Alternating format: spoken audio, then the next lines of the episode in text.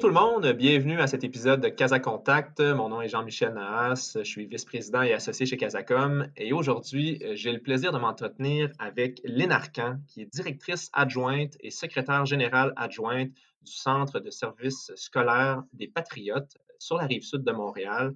On revient aujourd'hui sur la rentrée des rentrées, la rentrée la plus euh, spectaculaire, exceptionnelle qu'on ait connue euh, au Québec. Elle est assurément euh, inhabituelle.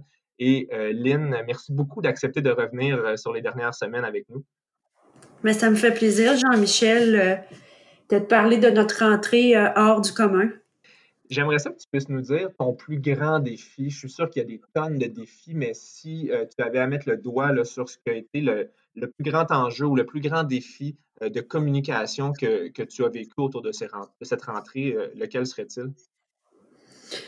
Euh, le plus grand défi, c'est que, disons que on est en situation de crise. Ça a débuté le 12 ou 13 mars, là, et on l'était toujours à la rentrée et on l'est toujours. En communication, habituellement, une situation de crise, un événement survient, on réagit, on répare. Là, on est toujours dans la réaction. Donc, on a vraiment fait une rentrée euh, dans une situation où on n'avait pas tous les éléments pour se préparer comme on est habitué pour la rentrée. Euh, une rentrée, hein, c'est comme un peu un, grand événement, un spectacle. Moi, je viens du milieu culturel. Puis, euh, on se prépare à chaque année. Il y a comme un cycle pour revivre notre événement, la logistique, tout préparer, euh, placer, euh, organiser des élèves là, dans une école transport scolaire, c'est des milliers d'enfants. Euh, donc, c'est complexe.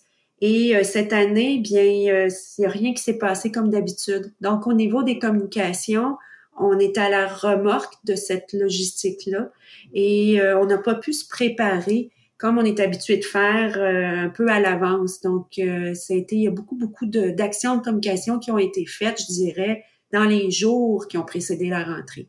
C'est particulier cette rentrée-ci parce que normalement, le retour en classe, c'est tellement rodé au quart de tour. Bien sûr, il y a certaines incertitudes ici et là, comme dans toute nouveauté, mais il reste que c'est, comme tu parles du milieu culturel, il y a, l'aspect de répétition est, bien ancré. Et là, cette année, ben, il n'y a rien sur lequel on peut se baser. Tout est nouveau. Comment, d'un point de vue de communication, euh, tu t'y es pris pour euh, transmettre un sentiment de normalité dans toute cette incertitude-là, puis éviter que ça ait l'air justement d'une réaction par après réaction? Ben, c'est de savoir quel est notre rôle, hein? C'est qui euh, qui parle. On peut pas parler pour les autres. C'est un principe de communication euh, qu'on connaît bien, mais euh, dans la situation actuelle, il est encore plus important parce que les autres acteurs, c'est-à-dire la santé publique, le ministère de l'Éducation, comment comment on peut trouver notre place là-dedans? Être un euh, comment dire un acteur crédible, puis euh, rassurer nos parents. Euh, parce que c'est pas juste informer, c'est euh, rassurer nos parents et les employés qu'on s'en occupe, puis qu'on sait ce qu'on a à faire, même si on sait pas ce qui s'en vient. Il, est vraiment là l'enjeu là actuellement. Tu parles de rassurer, c'est un mot qui est revenu beaucoup beaucoup dans tout, tout, ce qui a trait à la rentrée puis la communication qui l'entourait. J'aimerais ça t'entendre sur la, conciliation entre la communication plus sanitaire, donc les mesures déployées qui sont nécessaires puis qui contribuent à rassurer, mais aussi la communication plus inspirante. L'école, c'est pas un hôpital, ça demeure un milieu de vie. Comment trouver l'équilibre entre les communications de type plus santé publique puis euh, des communications plus euh, comme celles que vous êtes habitué de faire?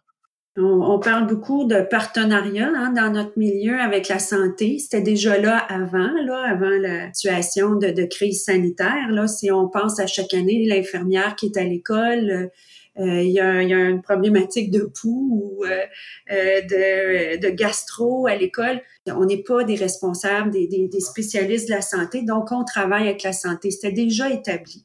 donc on travaille encore de très près avec nos partenaires de la santé publique, mais aussi les services policiers, euh, puis au niveau du ministère. Fait que c'est vraiment de, de s'assurer de connaître bien les rôles de chacun. C'est un travail d'équipe. Tu, parlais de, la, difficulté de se préparer. Évidemment, beaucoup, euh, d'inconnus entourent et entouraient en fait euh, cette rentrée. Et, parmi les inconnus, il y a l'état d'esprit des parents.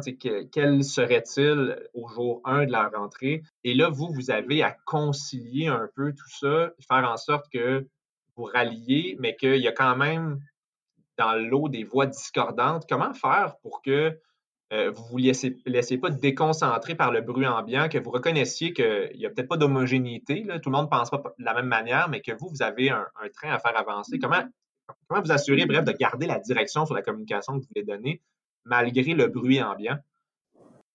C'est de savoir euh, lesquels bruits écouter.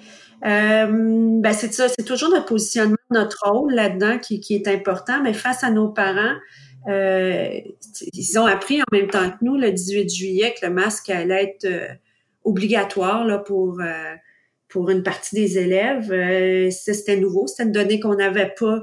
En fait, la meilleure chose à faire, c'était d'informer les parents au fur et à mesure qu'on avait de l'information, même si on ne savait pas. Même si on n'avait pas, on n'avait pas tous les détails, au moins dire on est rendu là. Donc, au niveau, un, un exemple, c'est le transport scolaire on savait au mois de juillet qu'on ne serait pas en mesure de transporter 100 des élèves qui ont accès au transport habituellement à cause des nouvelles mesures sanitaires. Ce qu'on remarque, c'est que les parents, puis les, employés aussi, comprennent assez bien euh, là où les, euh, les personnes sont peut-être moins euh, euh, compréhensives, c'est par rapport à leur organisation familiale. Donc là, on le voit depuis le début de la rentrée, ce qui est plus difficile dans les écoles, c'est euh, que c'est long quand on va chercher son enfant au service de garde en fin de journée à cause des mesures sanitaires. Ça, c'est ça qui est le plus de cause d'insatisfaction. Donc là, on va travailler là-dessus au niveau communication au cours des prochains jours. Donc, c'est vraiment de répondre aux besoins. Puis les besoins évoluent. Ben, Lynn euh, merci beaucoup pour euh, ces éléments de, réponse et ces réflexions-là. Assurément que dans plusieurs milieux, en fait, on peut s'inspirer, je pense, de comment le réseau scolaire a géré euh, cette, rentrée-là complètement inhabituelle. Puis, ben, on souhaite juste que les prochaines semaines, les prochains mois amènent justement un peu plus de normalité, que vos efforts aussi rapportent des résultats en termes de mobilisation puis de ralliement. Puis, en fait, je dirais, lâchez pas. Merci Jean-Michel, ça me fait plaisir. Je suis Marie-Josée Gagnon, présidente fondatrice de Casacom, et je vous remercie de nous avoir écoutés. Si vous avez aimé ce balado, merci de le partager. Et si vous cherchez d'autres réponses à vos questions, visitez notre site à casacom.ca ou encore prenez part à nos Casacadémies. Bon courage et à très bientôt.